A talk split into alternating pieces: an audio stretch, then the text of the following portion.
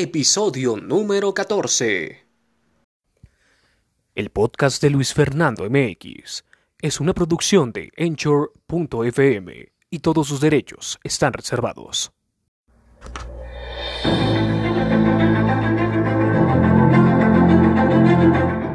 Sean bienvenidos al podcast de Luis Fernando MX. Música, entretenimiento, poesía y mucho más. En donde todo cabe. En más de una hora. Comenzamos.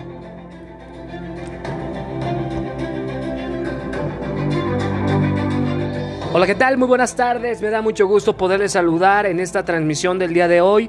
Eh, hoy es un homenaje muy especial para un gran príncipe de la canción, un gran artista, un gran ser humano, una gran persona que partió hasta el cielo con la nave del olvido y nos deja tristes llorando en nuestra almohada.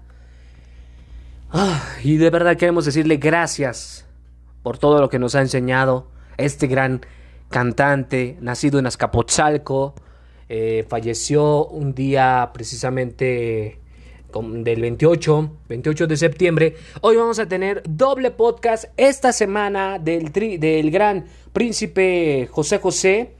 Se murió hace un año, hace 367 días. Vamos a comenzar con la información hasta el momento. Y sin más por el momento, arrancamos con el podcast. Vamos con la información. Trump o Biden, ¿quién ganó en, el debate? A pesar de que hubo baja audiencia. Trump y Biden tuvieron su primer encontronazo rumbo a las elecciones del próximo 3 de noviembre, en medio de los gritos y las interrupciones que se vivieron durante la noche de este martes. Según los medios estadounidenses, ninguno de los dos se pudo establecer como un claro ganador. Es decir, Trump o Biden dejaron mucho que desear ya que no establecieron argumentos claros sobre los temas más relevantes de la actualidad estadounidense. Luego de este debate y tras una serie de programas muy especiales en diversos medios, se logró establecer un análisis muy parejo y ambos perdieron. Simplemente perdieron. Fox News resolvió. El primer debate lleno de intercambios e insultos. The New York Times. Agudos ataques personales e insultos en el primer caótico debate. The Washington Post. Ataques personales e intercambios afiliados marcan el turbulento primer debate presidencial. Y el periódico llamado Político, simplemente un descarrilamiento. ¿Cuáles son los principales fideicomisos que han desaparecido? Aquí les muestro las listas de todos ellos. Diputados de Morena extinguirán 55 fideicomisos con el fin de que los recursos sean destinados a la pandemia de COVID-19. ¿Cuáles son los principales fideicomisos que desaparecen? Recursos para el crecimiento, fortalecimiento y vinculación del sector de la ciencia, la tecnología y la innovación. Del CONACIT, claro. Recursos para centros de investigación como CIDE y, o, o CINVESTAB afectará a academias, científicos y estudiantes. Eso es en investigación. Hasta recursos para salvar zonas arqueológicas restaurando sitios y monumentos del patrimonio nacional. Esto por el Instituto Nacional de Antropología e Historia. El Fidecine, el sistema de apoyos para productores, distribuidores, comercializadores y exhibidores de películas mexicanas. Y por supuesto para atender los efectos que produzca un fenómeno natural. Pero lo más grave de todo esto es este fideicomiso que está por extinguirse. El apoyo para los mejores deportistas del país por medio del otorgamiento de becas y más recursos. Eso es muy grave, ¿verdad? Muy grave para todos. Así que, por favor, sigan recaudando a través de change.org firmas para evitar que se extingan esos fideicomisos. Vamos a continuar con más información. En 2021 se conmemora la independencia y grandeza de México. Estas son las fechas. Dice que el 24 de febrero el 200 años de la promulgación del Plan de Iguala, va a haber exposición de las banderas originales del movimiento de la independencia que se encuentran en el Museo del Castillo.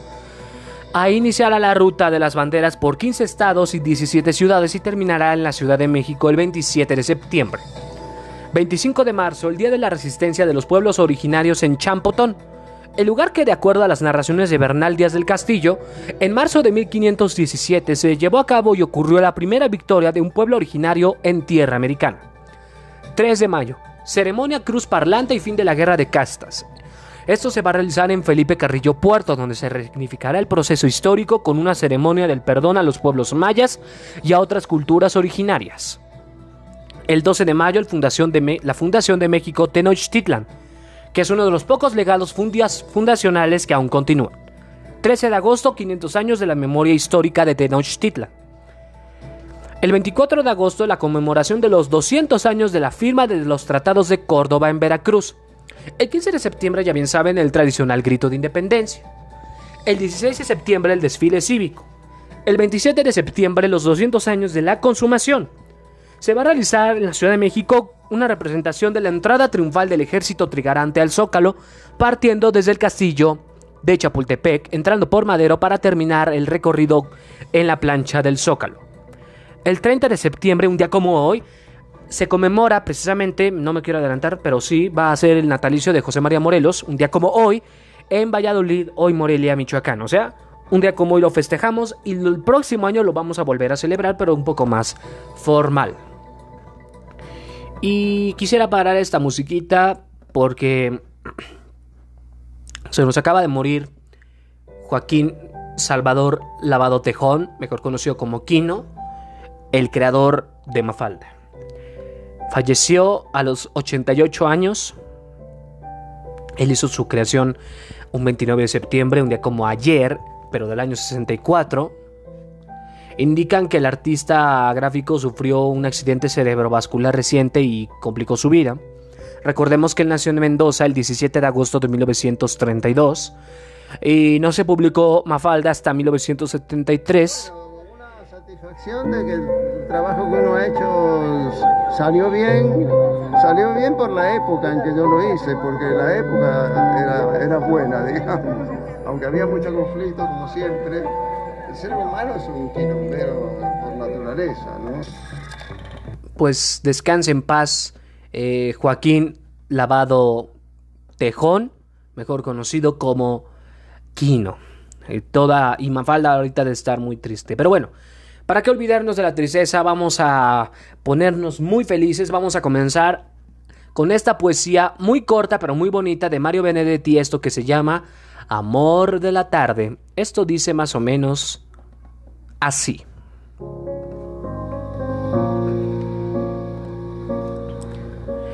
Es una lástima que no estés conmigo cuando miro el reloj y son las cuatro. Y acabó la planilla y pienso diez minutos y estiro las piernas como todas las tardes. Y hago así con los hombros para aflojar la espalda y me doblo los dedos y le saco mentiras. Es una lástima que no estés conmigo cuando miro el reloj y son las 5. Y soy una manija que calcula intereses, o dos manos que saltan sobre 40 teclas, o un oído que escucha cómo ladra el teléfono, o un tipo que hace números y le saca verdades. Es una lástima que no estés conmigo. Cuando miro el reloj y son las 6, podrías acercarte de sorpresa y decirme, ¿qué tal? Y quedaríamos yo con la mancha roja en tus labios y tú con el tizne azul de mi carbónico. Ahí me disculparán el claxon, pero los ruidos externos nunca pueden faltar. Pero bueno, vamos a enfocarnos en lo más importante. Vamos a escuchar una canción muy hermosa de José José, esto que se llama Desesperado. Esto dice más o menos así. Disculpen los anuncios. Pero vamos ahora, ahora con la. Eh, ¿Cómo se llama? Con la canción Desesperado. Espero lo disfruten.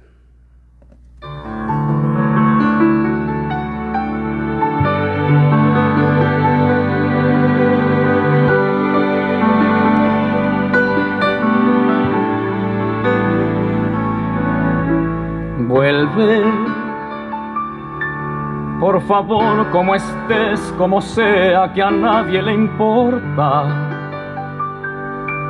Aunque te hayas manchado de todo, para mí es igual.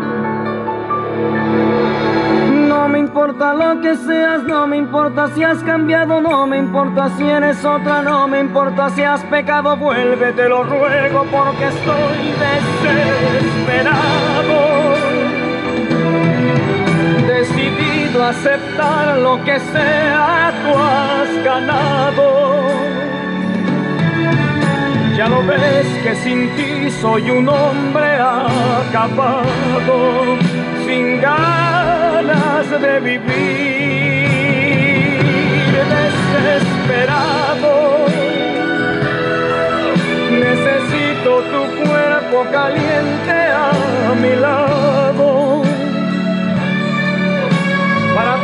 esa fuerza que solo tú me has dado. Ten piedad de mí.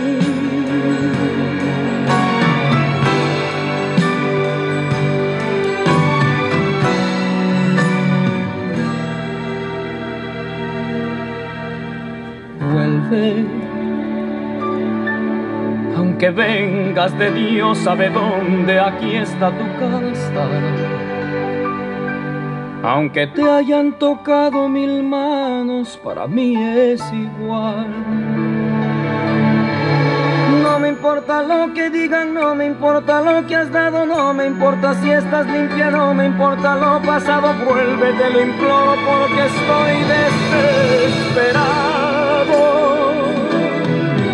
Decidido a aceptar lo que sea, tú has ganado ya lo ves que sin ti soy un hombre acabado, sin ganas de vivir, desesperado. Necesito tu cuerpo caliente a mi lado para darme esa fuerza que solo tú me has dado piedad de mí, desesperado, decidido a aceptar lo que sea, tú has ganado. Ya lo ves que sin ti soy un hombre acabado, sin ganas de vivir, desesperado Necesito tu cuerpo caliente a mi lado para darme esa fuerza que solo Pues estuvimos escuchando a José José y aquí recibo una información de último momento. Acaban de detener a Diego Uink, Urik N, por el por su probable participación en el asesinato de la maestra de 21 años Jessica González que fue en, que desapareció el lunes de la semana pasada y fue hallado sin vida el viernes, disculpe. El funcionario estatal Adrián López Solís, el fiscal general de Michoacán, explicó que se realizan los trámites para presentar al implicado ante el juez de control que lo reclama. El lunes informó el fiscal que se liberó una orden de aprehensión en contra de Diego, acusado de participar en el asesinato de Jessica González y ofreció una recompensa de un millón de pesos a quien otorgara datos para localizar y detener al acusado. Al respecto, el gobernador Silvano Aureoles celebró la detención de Diego Uri y añadió que es un primer paso para dar justicia por el feminicidio de Jessica González. Una noticia que nos debe de llenar de alegría Burócratas regresarán a las oficinas hasta el 4 de enero de 2021. Esto lo informó la secretaria de Educación Pública este miércoles tras su publicación de acuerdo en el diario oficial de la Federación. Aclara que durante el periodo comprendido entre el 1 de octubre al 4 de enero para reducir la transmisión del COVID, los titulares de la Fiscalía, Oficialía Mayor de la Secretaría de Hacienda y de las unidades de Administración y Finanzas podrán autorizar o facilitar a las personas servidoras públicas. Entre las acciones se deben realizar home office, principalmente los funcionarios que forman parte de la población de riesgo, En caso de que no se pueda trabajar en casa, acudir a las oficinas en días y horarios establecidos. No se podrán realizar reuniones o congregaciones de más de 50 personas. Las personas deberán lavarse las manos frecuentemente. Las personas deberán estornudar o toser aplicando la etiqueta respiratoria, cubriendo la nariz y boca con un pañuelo o con el antebrazo. No saludar de beso, de mano o abrazo. Todas las demás medidas de sana vigentes emitidas por la Secretaría de Salud Federal. Asimismo, explicó que quedan exceptuadas de la aplicación del acuerdo las Secretarías de Salud, Defensa Nacional, Marina, Seguridad y Protección Ciudadana, Servicio de Protección Federal y la Guardia Nacional, personal del Servicio Exterior Mexicano, Instituto Mexicano de Seguro Social, el ISTE y el Instituto Nacional de Salud y Alta Especialidad de todos los estados. Se les acabó el amor. En esos estados es donde hay más divorcios. Sí, en serio, más divorcios. Se los juro. Sí, ¿verdad? Nuevas cifras de divorcio arrojaron precisamente que Campeche, Sinaloa y Nuevo León son los estados con las tasas de divorcio más elevadas, mientras que 160 mil parejas que se separaron en el país, la mayoría fue por pleito, según lo dio a conocer el INEGI. De 100 matrimonios, 31 acaban en divorcio. No puedo dejar atrás el de Arturo Peniche, claro.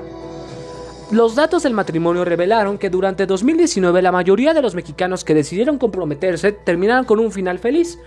Sin embargo, de acuerdo con la cifra del Instituto Nacional de Estadística y Geografía, en dicho año hubo 504.923, pero por cada 100.000 ocurrieron 31.7 divorcios. Es decir, quiere decir, casi 14.402 divorcios se realizaron vía administrativa, pero se registraron 160.107 divorcios en un común acuerdo del novio y la novia. Mientras que 145.705 recurrieron a la vía judicial y mediante abogados.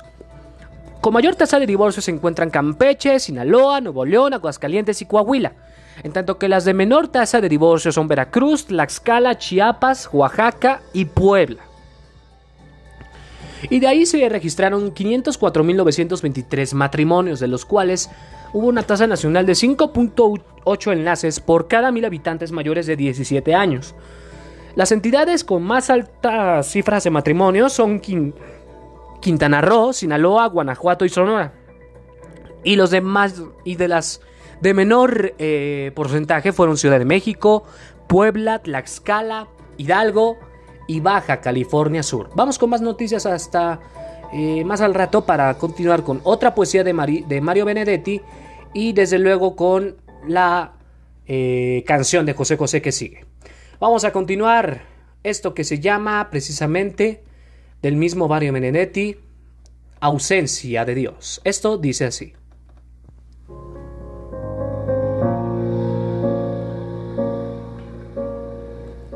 Digamos que te alejas definitivamente, hacia el pozo del olvido que prefieres. Pero la mejor parte de tu espacio en realidad, la única constante de tu espacio, en realidad quedará siempre para mí, doliente, persuadida, frustrada, silenciosa. Quedará en mí tu corazón inerte y sustancial, tu corazón de una promesa única en mí, que estoy enteramente solo, sobreviviéndote. Ahora qué miedo inútil. Qué vergüenza no tener oración para morder. No tener fe para clavar las uñas. No tener nada más que la noche. Saber que Dios se muere, se resbala. Que Dios retrocede con los brazos cerrados. Con los labios cerrados. Con la niebla.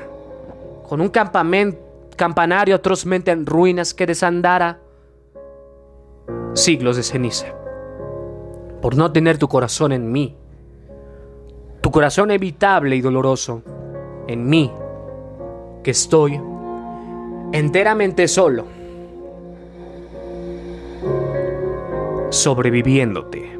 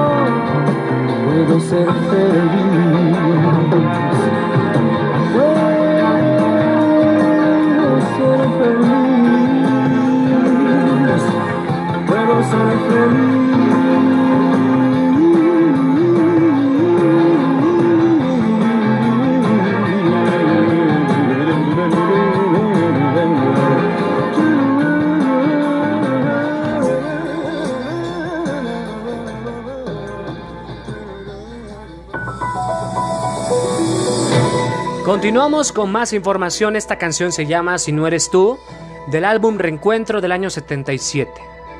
Vamos a continuar. Caen tres mujeres de la CDMX con cientos de billetes falsos.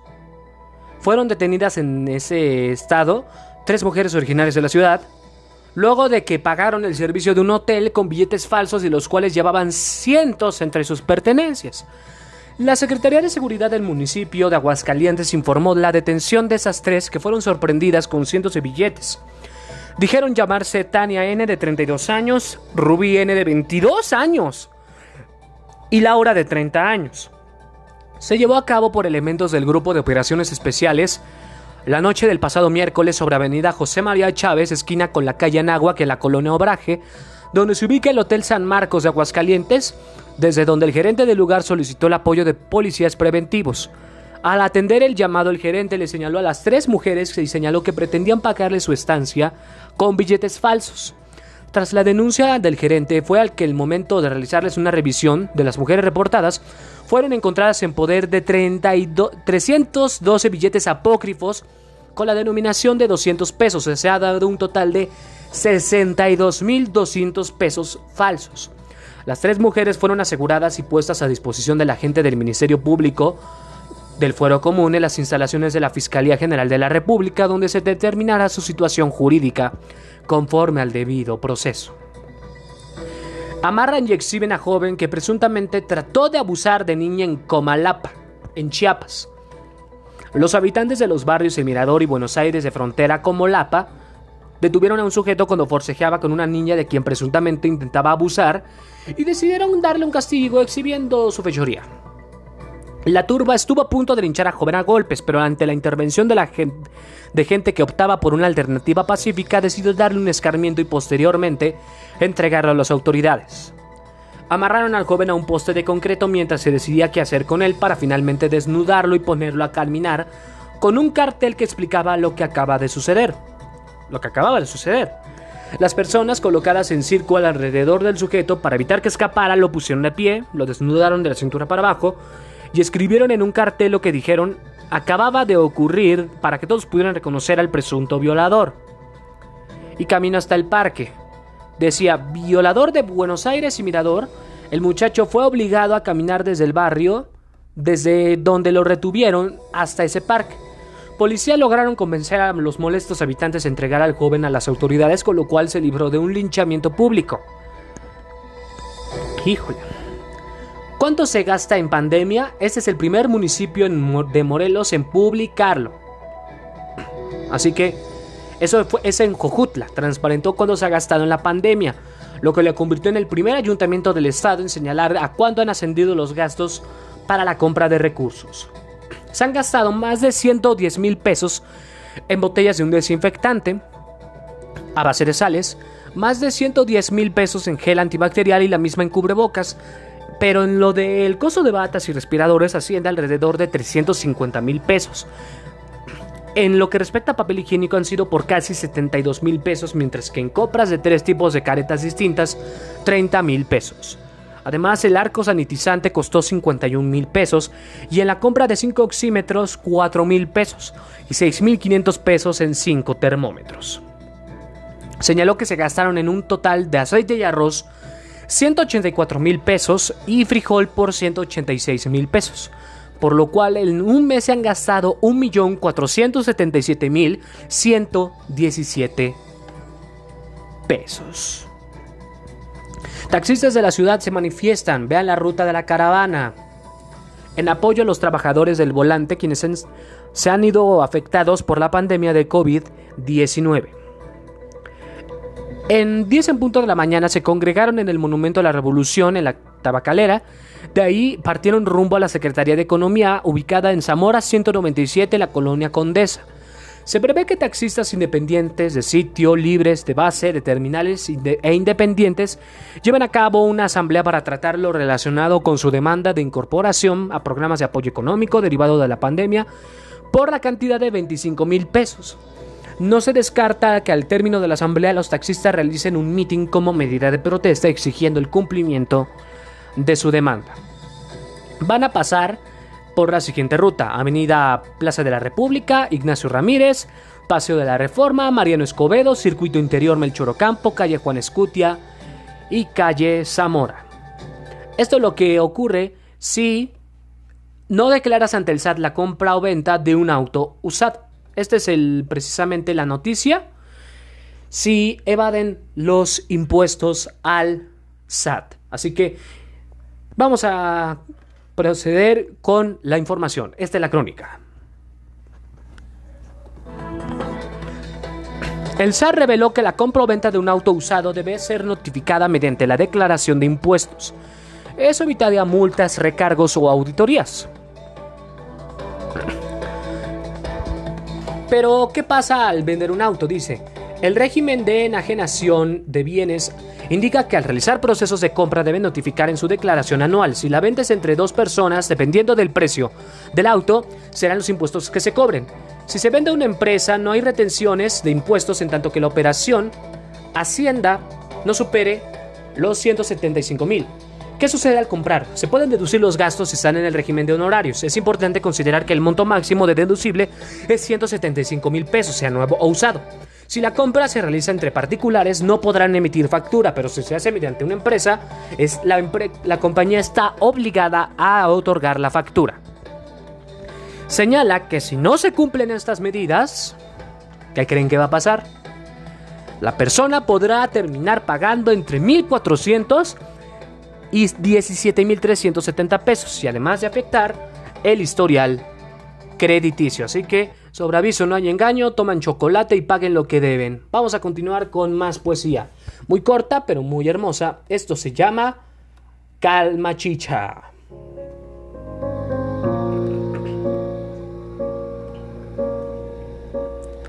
Esperando que el viento doble tus ramas, que el nivel de las aguas llegue a tu arena esperando que el cielo forme tu barro y, que a tus pies la tierra se mueva sola. Pueblo, estás quieto. ¿Cómo no sabes? ¿Cómo no sabes todavía que eres el viento, la marea y que eres la lluvia? El terremoto.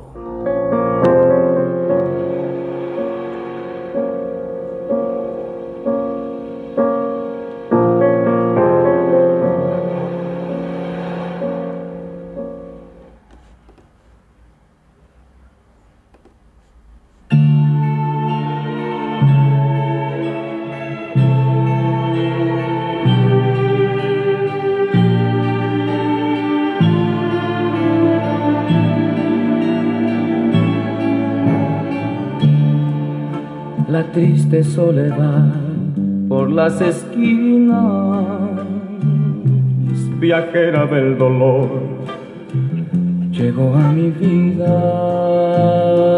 La gente no creyó en nuestro gran amor, capaz de transformar la noche en día, porque unido en mi ser con tu cariño, planté la cruz de los olvidos,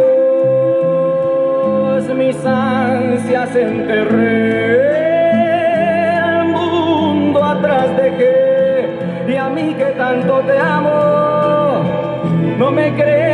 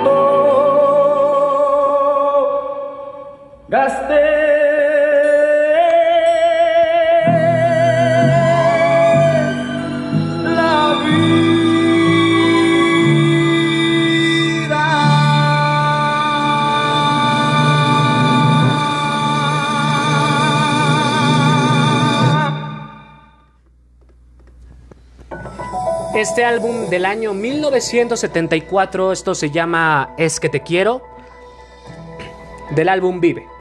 ¿Quieren adquirir un crédito para vivienda? Esto es lo que Infonavit nos dice. En este anuncio, por supuesto. A través del Fobiste, Meliste, por favor. Sí, Meliste. A través del Fobiste dio a conocer que sus derechohabientes podrán inscribirse al proceso de solicitudes de otorgamiento de créditos tradicionales para el año 2021. Este es el reportaje. Mediante el sistema de puntaje de este año que viene. Ciber. El Fobiste puede otorgar hasta 31 mil créditos que en conjunto representan 23.871 millones. Las personas que reciban los créditos tendrán 120 días para ejercerlos totalmente. De esos 120 días, 90 serán usados para la asignación de su vivienda y verificación final, mientras que 30 serán usados para la firma de la escritura de la vivienda. El plazo de inscripción vencerá al 5 de noviembre de este año a las 6 de la tarde. Así que para todos aquellos trabajadores del estado de Fobiste, eh, les puede servir de mucho. También tenemos otro fallecimiento. El que se curó de COVID murió de cáncer. Sí, en serio. El VIH lo venció, pero el cáncer lo venció, pero a él. Se llama Timothy Ray Brown. También era conocido como el paciente de Berlín. Eh, murió precisamente del cáncer que se le había ya esparcido a su columna, donde se le practicó un trasplante de médula ósea y al cerebro, pero los últimos días pasó en su casa, en su ciudad natal, en Palm Springs, California. En días pasados, su hijo, su esposa Tim Hoefgen, anunció que Timothy se encontraba en fase terminal y dejó en claro que su pareja no iba a morir de SIDA. Para todos aquellos que piensen que mueren de SIDA. Recordemos que fue diagnosticado con el VIH en el año 95, pero en 2006 le detectaron leucemia. Para curarlo del cáncer, trasplante de células madre de un donante que tenía una mutación genética para rara que le confería una resistencia natural al VIH con la esperanza de curar ambas enfermedades. Se necesitaron dos trasplantes más para que en 2008 el estadounidense se convirtiera en la primera persona en el mundo libre de COVID y también desapareció en cáncer. Después de Darcy revelarse su identidad, Timothy se reconvirtió en una personalidad pública ofreciendo conferencia, ofreciendo su testimonio de vida. Además de ese caso, se sumó el segundo en 2019 que venció el COVID gracias al mismo método y al cual fue llamado el paciente de Londres. Descanse en paz, Timothy Ray Brown. Incendio zombie acecha en Siberia. Chequemos y escuchemos cómo son los incendios. Un grupo de bomberos voluntarios rusos en Siberia se enfrentan a los incendios zombies que se encuentran afectando la reserva natural de Susunsky, 250 kilómetros al sur de Novosibirsk, y afectan con convertirse en un enorme incendio forestal. Ellos son unos bomberos muy especiales, porque los encargados de acabar con los incendios zombies, los cuales afectan esa reserva de Siberia, Susunki, y amenazan con convertirse en un incendio forestal, los incendios zombies precisamente son aquellos que ocurren en la profundidad de la Tierra y pueden estar activos durante mucho tiempo sin ser notados. Generalmente esos ocurren después de un incendio que logró penetrar metros debajo de la Tierra. Incluso la superficie podría estar cubierta de nieve mientras ellos arden por debajo. De ahí su nombre, porque parecen revivir después de ser sofocados. Esto se debe a que cuando el fuego de un incendio logra penetrar el suelo y encuentra material orgánico, continúa su combustión y sigue viviendo. Dice que para exigir una turbera que para extinguir una turbera hay que inundarla con agua y mezclar cuidadosamente la tierra hasta obtener una pasta líquida sin grumos. Cuando la turbera está bien mezclada, se extingue. Si simplemente la cubrimos con agua, se evaporará esa misma y el pantano se enfriará. Pero la quema continuará, pero porque todavía habrá incendios en algunos lugares de la capa de carbón de turba. Esto lo confirmó Ekaterina Gudinina, coordinadora de Greenpeace en Siberia del lejano oriente. Prosigo. Que cuando el agua se haya evaporado, el fuego subirá a la superficie y comenzará a arder nuevamente. Por eso la turbera se mezcla con palas hasta que se vuelve líquida. Pues así está la situación, amigos. Un incendio zombie revive hasta debajo de la tierra, como cualquier zombie puede saber. Super enzima degrada el plástico seis veces más rápido, un logro del medio ambiente, señores. Así que esta es la información al momento. Científicos de la Universidad de Portsmouth en Reino Unido crearon un superenzima capaz de degradar el plástico de un solo uso y pero seis veces más rápido. La unión de las enzimas PET-ASA y MHT-ACE dieron como resultado una superenzima capaz de acelerar el proceso de descomposición del plástico un 20% más rápido. El se descompone el PET en sus componentes básicos, creando una oportunidad para reciclar el plástico infinitamente y reducir la contaminación plástica y los gases del efecto invernadero que impulsan el cambio climático. Esto de acuerdo con la revista Proceedings of the National Academy of Science de los Estados Unidos, si se utiliza la enzima PETase y luego la enzima metase, se duplica la velocidad de descomposición del PET, pero al combinar las dos se aumenta esta actividad tres veces más. Vamos con nuestra poesía del día de hoy, eh, la tercera del día, esto que se llama Cero de Mario Benedetti. Dice más o menos así.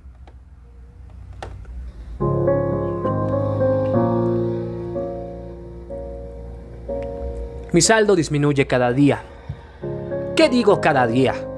Cada minuto, cada bocanada de aire. Muevo mis dedos como si pudieran atrapar o atraparme, pero mi saldo disminuye. Muevo mis ojos como si pudieran entender o entenderme, pero mi salario disminuye. Muevo mis pies cual si pudieran acarrear o acarrearme, pero mi saldo disminuye. Mi saldo disminuye cada día. ¿Qué digo cada día? Cada minuto, cada bocanada de aire. Y todo por qué? Porque ese compinche de la muerte, el cero, está esperando.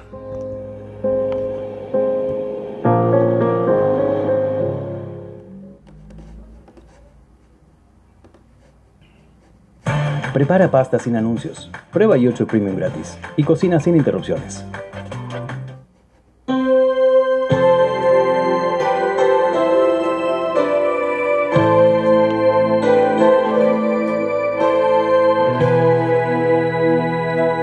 ¿Hasta cuándo me vas a tolerar seguir oculto? Si vieras que agonía esperar ese día que digas ya no más. Pero tengo mi mundo, quiera o no, mi mundo terco.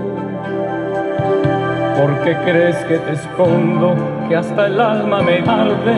Te escondo porque soy cobarde para alzarme y prender la luz y jugármela por ti del todo o cruz cobarde para amarte sin ningún disfraz y entregar a cambio lo que sea ni menos ni más. Ojalá que tuviera yo el valor de mil suicidas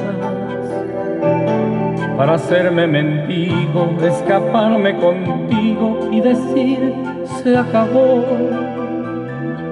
Pero no seré carne de cañón, por más que te ame.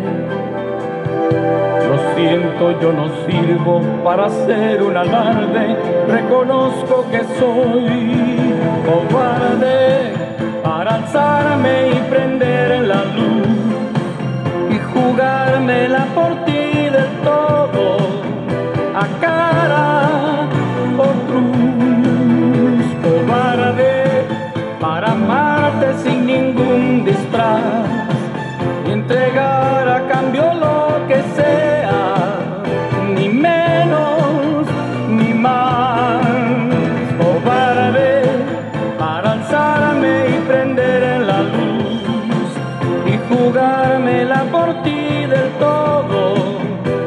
cara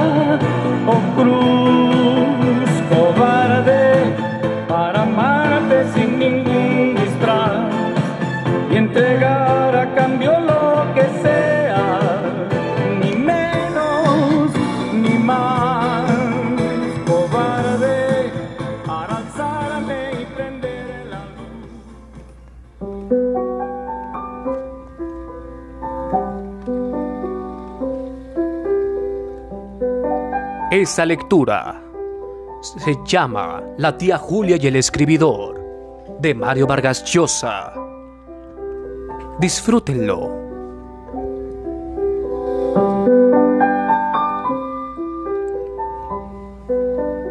A Lituma le pareció que salía el sol.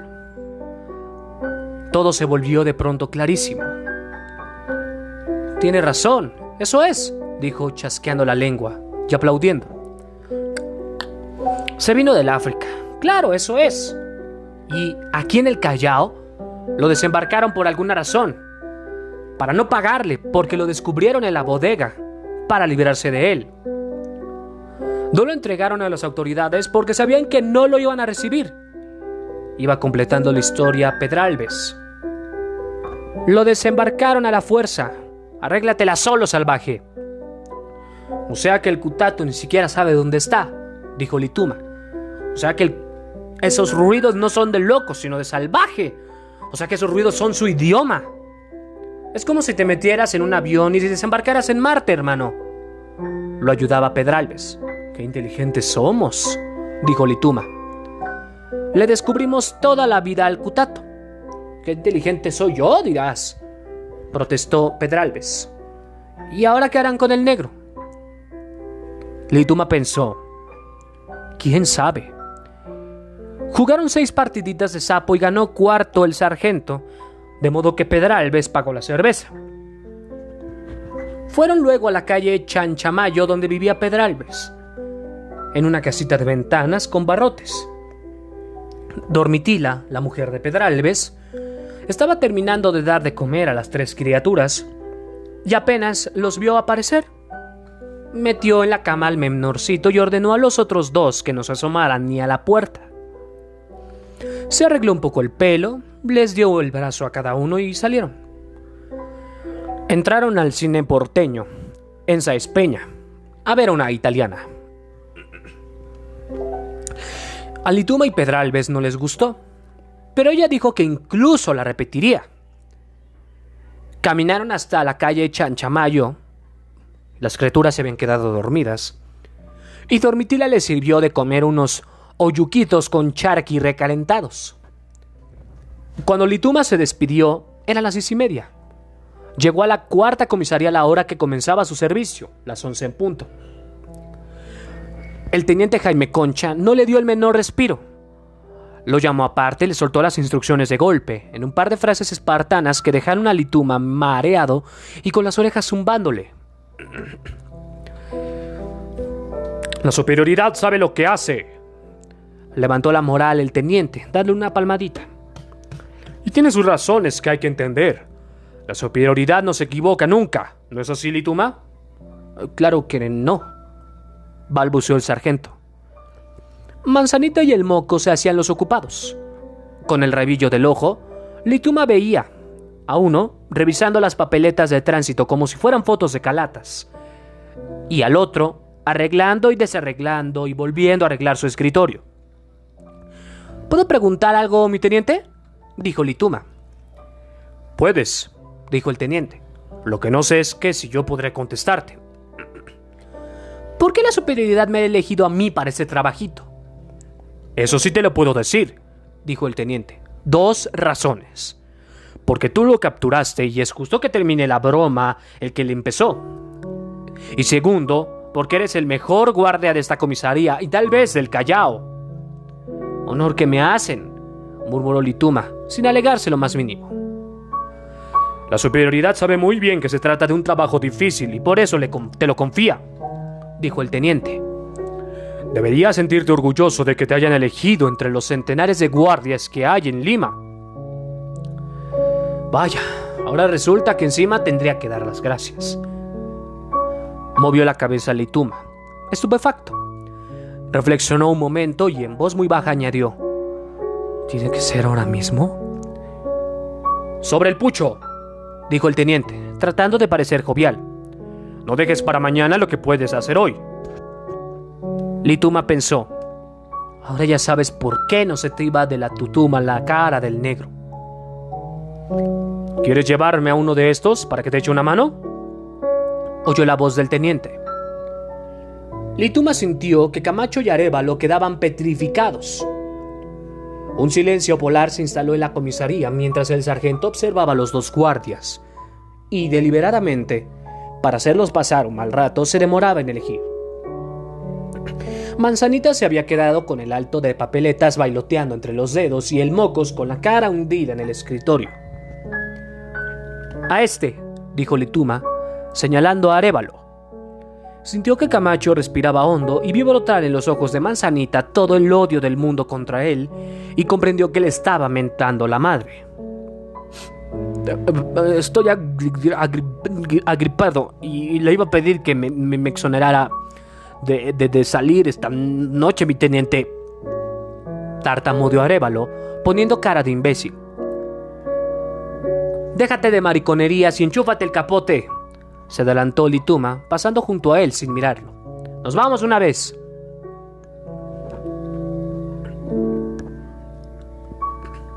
Fue hasta el calabozo y lo abrió. Por primera vez en el día observó al negro. Le habían puesto un pantalón atrajoso que apenas le llegaba a las rodillas y cubría su pecho y su espalda un costal de cargador con un agujero para la cabeza. Estaba descalzo y tranquilo, Miró a Lituma a los ojos, sin alegría ni miedo. Sentado en el suelo, masticaba algo. En vez de esposas, tenía en las muñecas una cuerda, lo suficientemente larga para que pudiese rascar o comer. El sargento le hizo señas de que se pusiera de pie, pero el negro no pareció entender. Lituma se le acercó, lo cogió del brazo y el hombre se paró dócilmente. Caminó delante de él con la misma indiferencia con que lo había recibido. Manzanita Arevalo estaba ya con el capote puesto y la chalina enroscada en el cuello. El teniente Concha no se volvió a mirarlos partir. Tenía la cara enterrada en un pato Donald, pero no se da cuenta de que está al revés, pensó Lituma. Camacho, en cambio, les hizo una sonrisa de pésame. Ya en la calle, el sargento se colocó a la orilla de la pista y dejó la pared a Arevalo. El negro caminaba entre los dos a su mismo paso, largo y desinteresado de todo, masticando. Hace como dos horas que más que ese pedazo de pan, dijo Arevalo. Ah, esta noche, cuando lo, cuando lo trajeron de vuelta de Lima, le dimos todos los panes duros de la despensa, esos que se han vuelto piedras, y se los ha comido todos, masticado como una moledora. Qué hambre terrible, ¿no? El deber primero y los sentimientos después.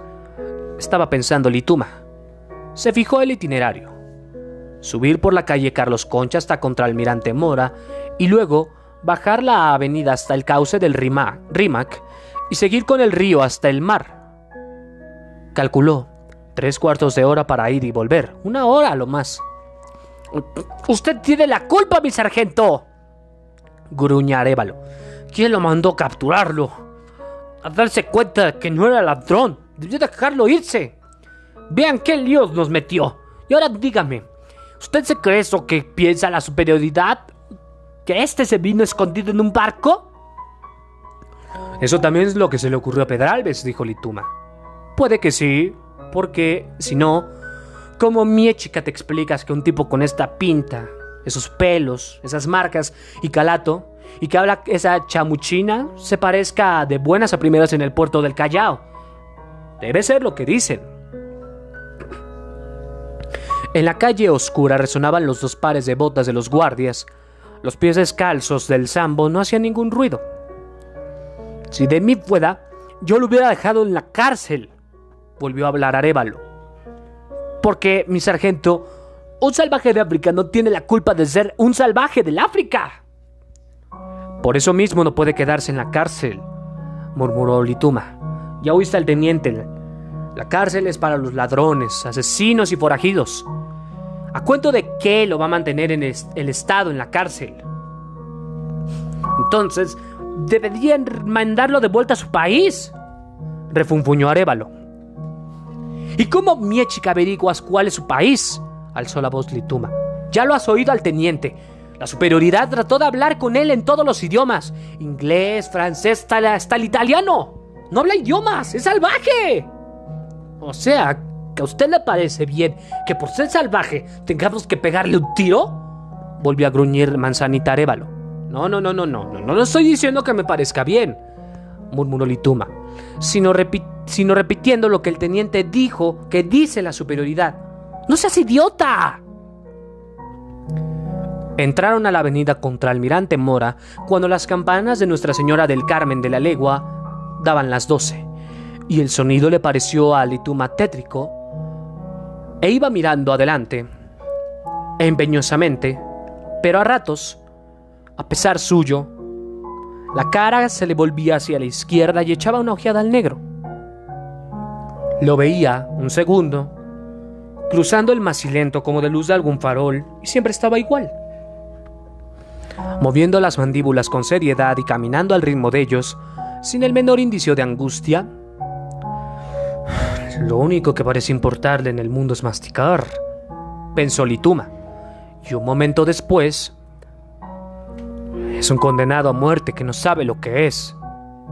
Y casi inmediatamente, no hay duda de que es un salvaje. En eso oyó a Manzanita. Y por último, ¿por qué la superioridad no deja que se vaya por ahí y se las arregle como pueda? Rezongaba, malhumorado que, sea otro vagabundo, de los muchos que hay en Lima.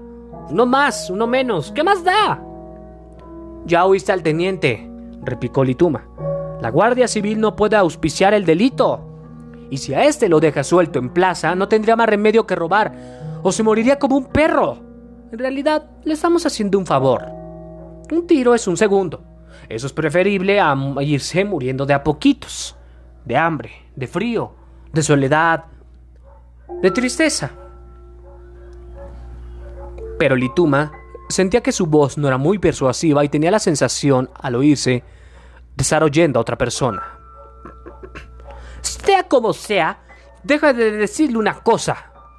Oyó protestar a Manzanita. Esta vaina no me gusta y me hizo usted un flaco favor escogiéndome. ¿Y a mí crees que me gusta? murmuró Lituma. ¿Y no me hizo un flaco favor a mí la superioridad escogiéndome? Pasaron frente al arsenal naval, donde sonaba una sirena, y al cruzar el descampado, a la altura del, disque, del dique seco, un perro salió de las sombras a ladrarlos. Caminaron en silencio, oyendo el golpear de las botas contra la vereda. El rumor vecino del mar, sintiendo en las narices el aire húmedo y salado. En ese terreno vinieron a, vinieron a refugiarse unos gitanos el año pasado, dijo Manzanita, de pronto, con la voz quebrada. Levantaron unas carpas y dieron una función de circo. Leían la suerte y hacían magia. Pero el alcalde hizo que los corriéramos porque no tenía licencia municipal. Lituma no contestó. Sintió pena. De repente, no solo por el negro, sino también por Manzanita y por los gitanos. ¿Y lo vamos a dejar tirado allí en la playa para que lo picoteen los alcatraces? Casi sollozó Manzanita.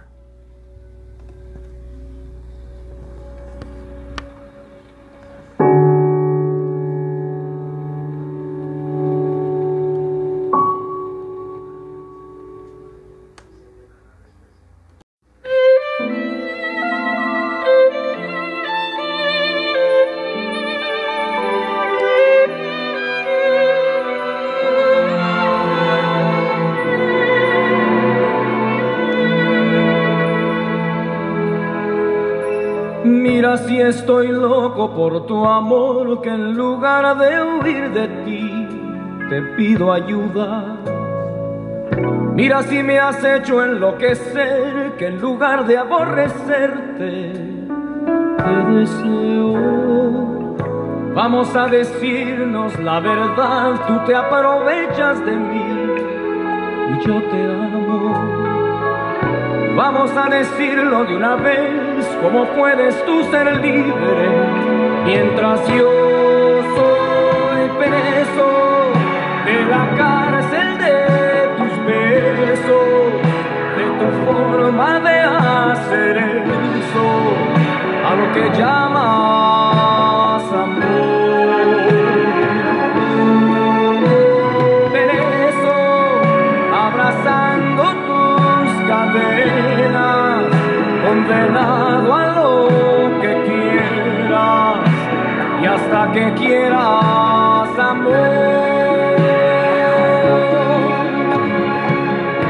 Mira si estoy tonto de verdad, que pienso que si obras mal es culpa mía.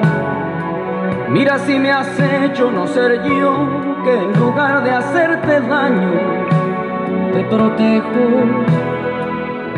Vamos a decirnos la verdad, si te pudiera borrar, te borraría.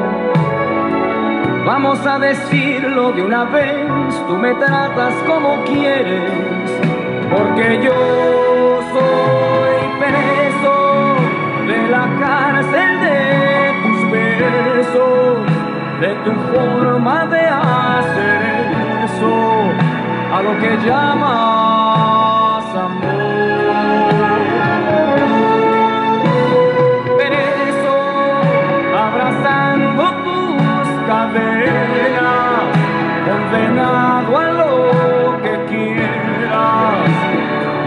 Que quieras amor. Preso de la cárcel de tus besos, de tu forma de hacer eso a lo que llamas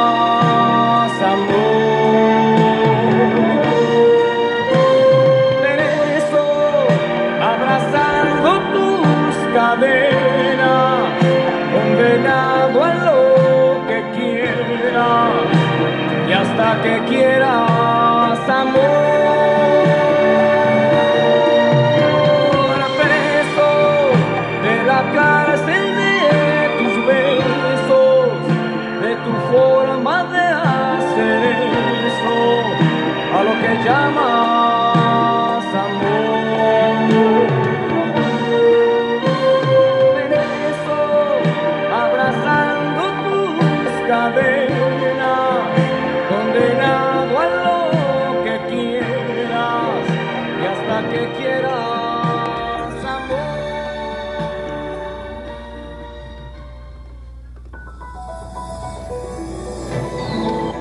Continuamos con la información hasta el momento, mis queridos amigos. Esta canción que se llama Preso de la cárcel de tus besos, pero para los cuates preso. Vamos a continuar con más información.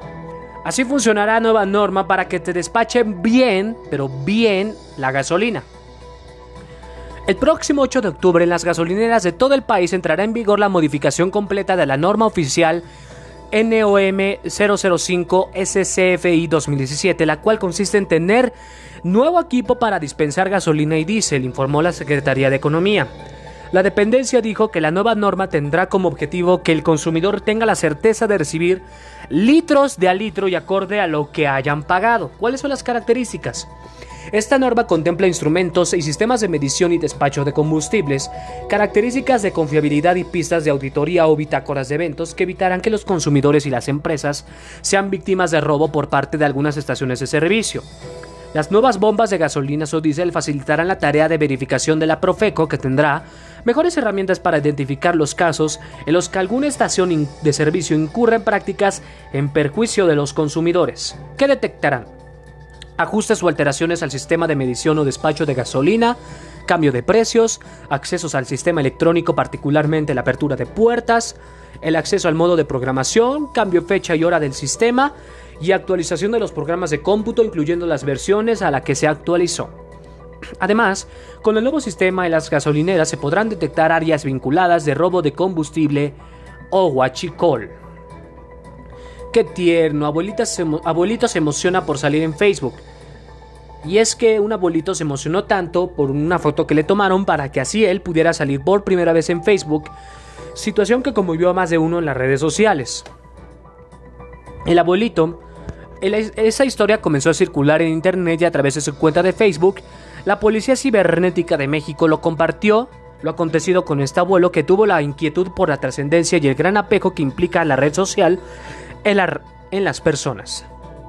Dice la persona, hoy pasó este señor por mi negocio y estaba viendo mi Facebook, le comenta, ¿ya salí yo ahí? Le contesto, no, ¿por qué? Y me comenta, es que no puedo creer que salga uno allí. Y la persona dice, le comento que si quería que le tomara una foto y lo subiera al Facebook, me dijo que sí. De verdad hubieran visto su carita de felicidad y sonreía mucho. Y no creía que a él estuviera en ese aparatito, lo dijo él, la persona que lo fotografió, dice que por favor, si lo ven, salúdalo y díganle que ya es famoso. Así concluyó la persona que describió el momento tan especial que tuvo con ese hombre de la tercera edad, que conquistó las redes. En la imagen se nota su alegría y como orgullosa y como orgullosamente posó para la foto, vistiendo un pantalón en color gris, camisa amarilla y un sombrero. Tras darse a conocer esa historia, varios cibernautas se conmovieron dando likes y comentarios positivos al saber cómo una persona en vez de mostrar indiferencia decidió interactuar de gran forma con una persona de edad avanzada, quien tuvo la valentía de externar su curiosidad por la red social. Rescatan a mujer flotando en el mar. Fue reportada desaparecida hace dos años. En la costa del puerto Colombia. Y fue hecho por un pescador de la zona que vio a la señora flotando en aguas del Océano Atlántico. ¿Cómo?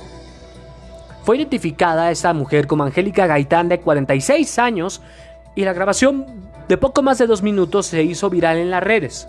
Muestran a la mujer flotando con ayuda de un salvavidas que le lanzó el pescador previo a poder subir a la mujer a la pequeña embarcación. Tras preguntarle si se encontraba bien el hombre que rescató a Gaitán, la toma del brazo para poder ayudar a subir a la lancha. Visiblemente afectada, pues según con los primeros reportes, Angélica Gaitán habría estado flotando durante 8 horas aproximadamente, y la mujer comienza a llorar una vez que se encontraba a salvo a, salvo a bordo de su pequeña embarcación. Angélica ingresó al hospital en estado de shock y con síntomas de hipotermia.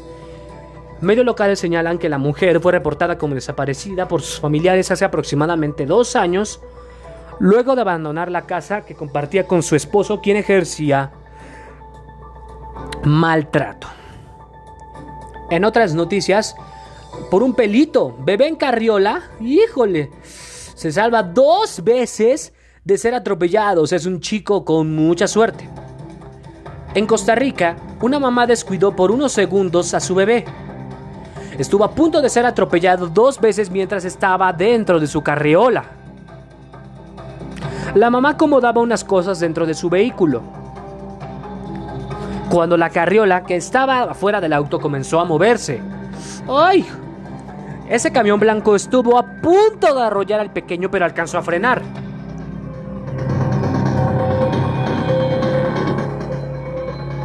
La carriola continuó su camino y llegó hasta la avenida, donde estuvo a nada de ser embestida por un camión.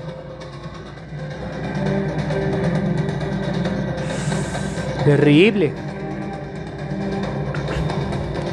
Por suerte, una mujer bajó de un coche y corrió a salvar al menor. La mamá al darse cuenta de lo sucedido, corrió por su hijo. Así que por favor, no descuiden a sus vástagos, por favor. Y bueno, y fíjense otra noticia ya para pasar a la poesía y de ahí la canción. Piden moches de, 100, de 50 y 100 pesos en la autopista del Sol. No importa si usted cuenta con TAC. Para viajar por la autopista del Sol, procure cargar con billetes de 50 y de 100 pesos, pero no para pagar el peaje, sino para mocharse con grupos de personas que todos los días toman las casetas de cobro. Uno TV viajó de la Ciudad de México a Acapulco. Pasamos por cinco puntos de peaje. A las 6.30 de la mañana y bajo una fuerte lluvia, la de Tlalpan ya estaba tomada por un grupo de feministas. Buenos días. ¿No pagas caseta completa? ¿Cuánto están cobrando? 50. Seguimos nuestro camino. En la salida de Cuernavaca encontramos a este grupo de encapuchados. Colocaron barricadas y solo las quitaban cuando automovilistas les pagaban 50 pesos para apoyar a su movimiento. Oye, ¿y por qué están manifestando, amigo? Por desempleo, jefe. ¿Por el desempleo? Gracias. Ya en Guerrero, la de El Paso Morelos estaba libre. Pero ahí nos comentaron que también son frecuentes las tomas. Oye, ¿y no han tomado esta caseta aquí? En estos días no. No. La última vez creo que fue el jueves. 60 kilómetros más adelante sí encontramos otro retén. De aquí de la caseta de Palo Blanco a Acapulco solamente resta una caseta y de acuerdo con los trabajadores, todos los días aquí llegan manifestantes encapuchados a exigir cuotas. A preparar 50 pesos. Pero sorpresa, la cuota era del doble. 100 baros, de 100. ¿De 100? pesos, ¿Ya cómo? 100 pesos. En la última parada pudimos pasar con el TAC, sin manifestantes. Camino libre a la playa. Sin embargo, las tomas de casetas pueden durar días enteros con manifestantes que instalan campamentos. A veces las liberan hasta que llegan elementos del ejército. De acuerdo con la Secretaría de Comunicaciones y Transportes, la autopista México-Acapulco es la sexta con mayores pérdidas por estas tomas a nivel nacional, afectando 1.462.858 viajes en un año. Así que precisamente cuiden de que no les cobren o les mochen su dinero, por favor. Vamos a continuar con esta transmisión, con esta poesía de Mario Benedetti. Esto es dedicado precisamente al Che Guevara. De esto se llama Che 1997. Esto dice más o menos a los de acá.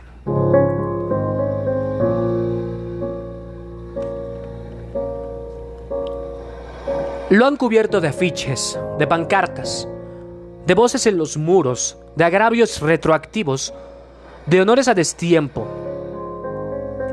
Lo han transformado en pieza de consumo, en memoria trivial, en ayer sin retorno, en rabia embalsamada.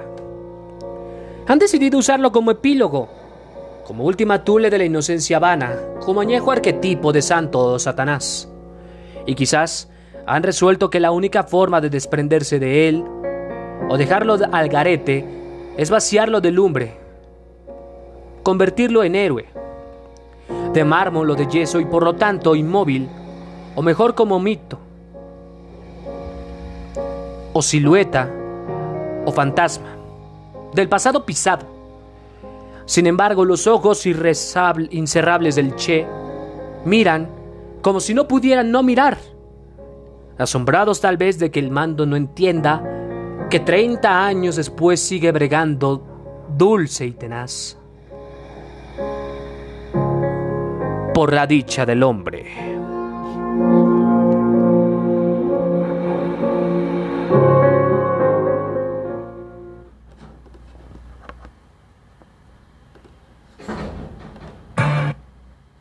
Y esta canción es la más popular de todos ustedes, esto que se llama La nave del olvido. Disfrútenla. Homenaje a José José. Esto dice más o menos así.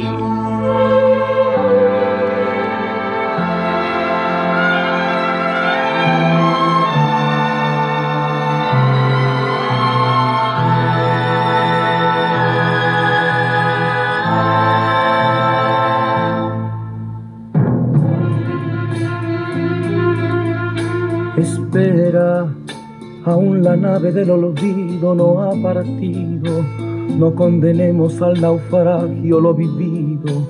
Por nuestro ayer, por nuestro amor, yo te lo pido.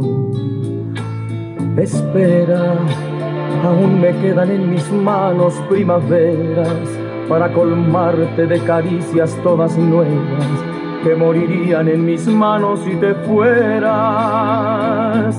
Espera un poco, un poquito más para llevarte mi felicidad. Espera un poco, un poquito más.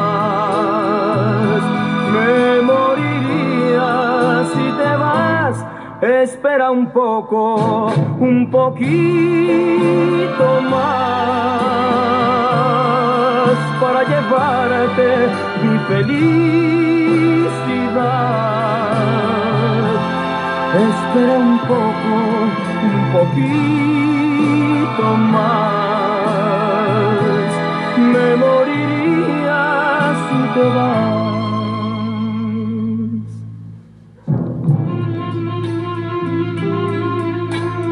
Espera, aún me quedan alegrías para darte. Tengo mil noches de amor que regalarte. Te doy mi vida a cambio de quedarte. Espera, no entendería mi mañana si te fueras. Y hasta te admito que tu amor me lo mintieras. Te adoraría aunque tú no me quisieras Espera un poco, un poquito más para llevarte mi felicidad. Espera un poco, un poquito más.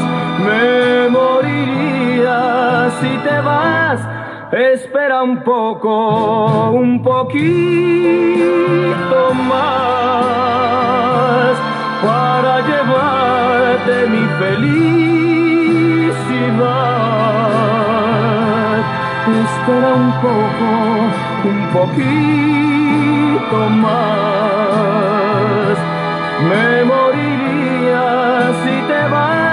Espera un poco, un poquito más para llevarte mi felicidad. Espera un poco, un poquito más. La nave del olvido del mismo nombre del álbum del año 70. Vamos a las noticias deportivas, de ahí ya nos despedimos. Pero va a haber segunda parte de José José. Bayern Múnich, campeón de la Supercopa Alemana y se, se perfila para el sextete. Bundesliga, Copa de Alemania, Champions League, Supercopa, Supercopa de la Alemania y ahora falta el Mundial de Clubes. Por poco, muy poquito el Borussia hace que el Bayern falle en su búsqueda por el sextete. El conjunto de Lucien Fabre hizo sufrir al campeón de Europa, pero no fue suficiente para arrebatarle la Supercopa. Salió con intensidad en los primeros minutos y logró incomodar al Bayern Múnich, pero eso duró 17 minutos, ya que el gigante de Bavier tejió un contragolpe letal que comenzó con Alfonso Davis y culminó con un remate de Corentin Tolisso que había fallado en primera instancia para conseguir la ventaja. El ritmo de encuentro se mantuvo y aunque el cuadro dirigido por Fabre no bajó los brazos, Thomas Müller aumentó la ventaja con un cabezazo certero para vencer a Marwin Hitz. Sin embargo, el Dortmund tuvo una recompensa a pocos minutos de la primera parte. En el minuto 38, tras aprovechar un error en la salida, Julian Brand quedó solo frente a Manuel Neuer, a quien fusiló para cortar la distancia en el marcador. Al 54, Erling Haaland apareció para poner el empate tras vencer en un mano a mano a Manuel Neuer. Pero afortunadamente, al minuto 84, Kimmich tuvo la primera oportunidad de su equipo y tras un rechazo del arquero Hitz, el alemán estiró la pierna mientras iba cayendo para empujar el balón y poner el 3 a 2 definitivo. Así que felicito al Bayern Múnich por su campeonato de Alemania. Y tenemos otro triunfador, el Real Madrid. Vinicius le da la victoria en una tarde de porteros. ¡Újule! Vinicius fue la parte, eh, precisamente el, artífice del gol, pero el espectáculo estuvo bajo tres postes. Atajadas por parte de Thiago Courtois y Roberto Jiménez, se llevó el triunfo por la mínima ante el Valladolid. Los merengues llegaban al Alfredo Di Stefano como amplios favoritos, pues las estadísticas indicaban 11 encuentros seguidos sin caer ante los de Castilla y León, y a pesar de que la cuenta aumentó a 12, el trámite del encuentro fue bastante parejo. La primera parte culminó en paridad y aunque con dos avisos de Luka Jovic, una vez, que una vez arrancó de titular bajo las órdenes de Zidane. El serbio tuvo dos chances de abrir el marcador, primero al 17 y luego al 34, pero fallaron. Luka Modric al poste, pero Vinicius perdona el segundo gol. El tanto que acaba de hacer fue suficiente para el Madrid, que escala la tercera posición de la tabla con 7 puntos, mientras que el El líder Getafe y el sublíder Valencia siguen detrás de. Debajo del Valladolid y con la misma cifra está el Villarreal. El Valladolid bajó a la posición 18 con dos unidades. La Copa Oro ya está lista. Tenemos nuestra selección de agrupación. Eh, precisamente los grupos de la Copa Oro son Grupo A, México, El Salvador, Curazao y el ganador preliminar 9. Grupo B, Estados Unidos, Canadá, Martinica y el ganador de la preliminar 7. Grupo C, Costa Rica, Jamaica, Surinam y el ganador del preliminar 8. Y el grupo D, Honduras, Panamá, Granada y Qatar. La primera etapa del certamen iniciará en verano de 2021 y la CONCACAF anunciará en los próximos meses las fechas y los horarios de los partidos, siendo el 10 de julio la fecha que dé comienzo al torneo, donde probablemente la selección sea quien juegue el encuentro inaugural. La final se llevará a cabo el 1 de agosto, donde se espera que la selección vuelva a disputar dicho compromiso para hacerse con el cetro por segunda ocasión de manera consecutiva. El rival de ensueño pues sería Estados Unidos por el gran plantel con que él cuenta. Y bueno, pues nos despedimos también eh, de Renata Zarazúa, que cayó en París ante la ucraniana Stivolina el mero día de su cumpleaños. Esta es la nota. Vendió la cara de la... Renata Zarazúa vendió cara a la derrota, tercera cabeza de la serie de Roland Garros que viene siendo Elina Esvitolina y acabó cediendo por 6,3, 0,6 6,2 en una hora y 35 minutos justo en el día que cumplía 23 años. Pero la tenista no pudo prolongar así su sueño en París. Sarasua enfrió la pista en la enfrió fría en la pista central de Roland Garros echada por la lluvia y dice que Renata ha jugado muy bien, lo ha obligado a dar buenos golpes y ha obligado a arriesgar. Luego que ha podido recuperar el control del partido, esto lo dijo la ucraniana. Sarasúa se fue con un triunfo en su carrera en la tierra batida de París. He logrado contra la joven francesa Elsa Jacquemot, invitada por los organizadores, en una primera ronda en 6,1 y 6,2. Desde el 2000, ninguna tenista mexicana había ganado un partido en un cuadro final de un Grand Slam. La última en hacerlo había sido Angélica Gabaldón en el Abierto de Australia. Así que mucha suerte en lo que venga, mi querida Renata Sarasúa. Y vamos a las efemérides del día de hoy. Es la primera ocasión en que ya decimos efemérides en esta ocasión. Un día como hoy, en 1765, nace José María Morelos en Valladolid, hoy Morelia. En 1915 se da la primera transmisión de radio en Nueva York. En 1929 vuela, piloteado por Fritz von Opel, por primera vez el aparato inventado por la compañía alemana Opelag, un avión propulsado por un motor cohete. Nace Angie Dickinson en 1931. En 1942, Argentina rompe sus relaciones diplomáticas con Alemania. Las Islas Barbados obtienen su independencia en 1966. En 1985 muere Charles Richter, sismólogo estadounidense, creador de la escala sísmica que lleva su apellido. En el 91 hay un golpe militar del general Raúl Cedras en Haití y es derrocado por el presidente Jean-Bertrand Aristide que logra sobrevivir. En el 93, un terremoto de 6.4 grados Richter en el estado de Maharashtra en India causa 7.000 muertos y 15.000 heridos. En 2002, la justicia de México imputa a dos generales el asesinato de 140 disidentes durante la década de los 70. Muere Enrique Almirante, un actor cubano, en 2007. El expresidente peruano Fujimori es condenado a seis años de prisión por el uso de fondos del Estado para montar un red de espionaje telefónico, esto en 2009. Y en 2011 muere Gaspar Enaine, mejor conocido como Capulina. Y vamos a decir otra poesía para despedirnos y con otra canción decirles muchas, pero muchas gracias. Este tema que se llama precisamente de Mario Benedetti se llama El el infinito. Dice más o menos así. Discúlpenme las dificultades técnicas, esa no era la música. Esta sí es la música.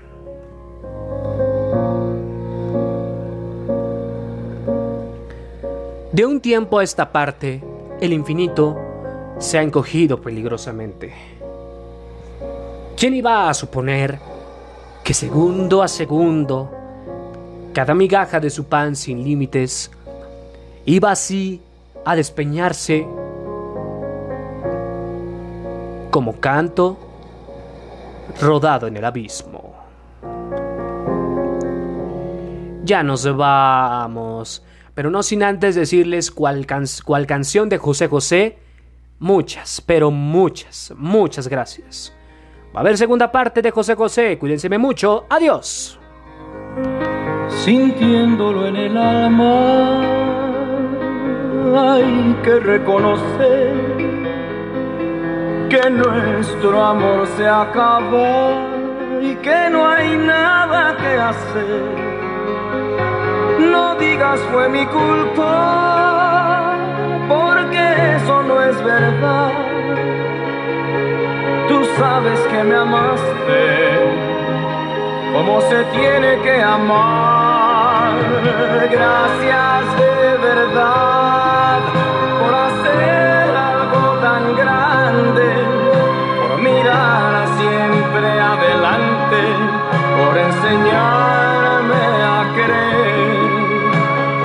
Gracias otra vez por haber amado tanto, por haber vivido dando lo mejor de lo mejor.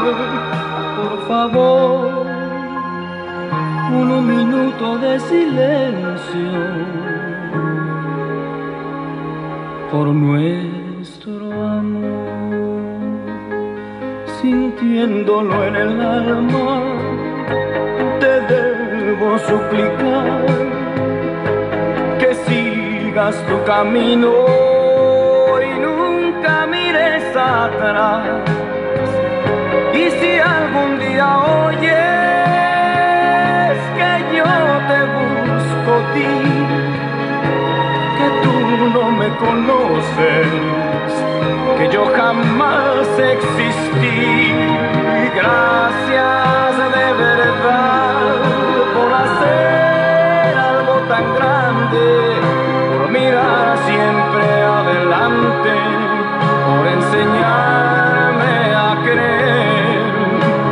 Gracias otra vez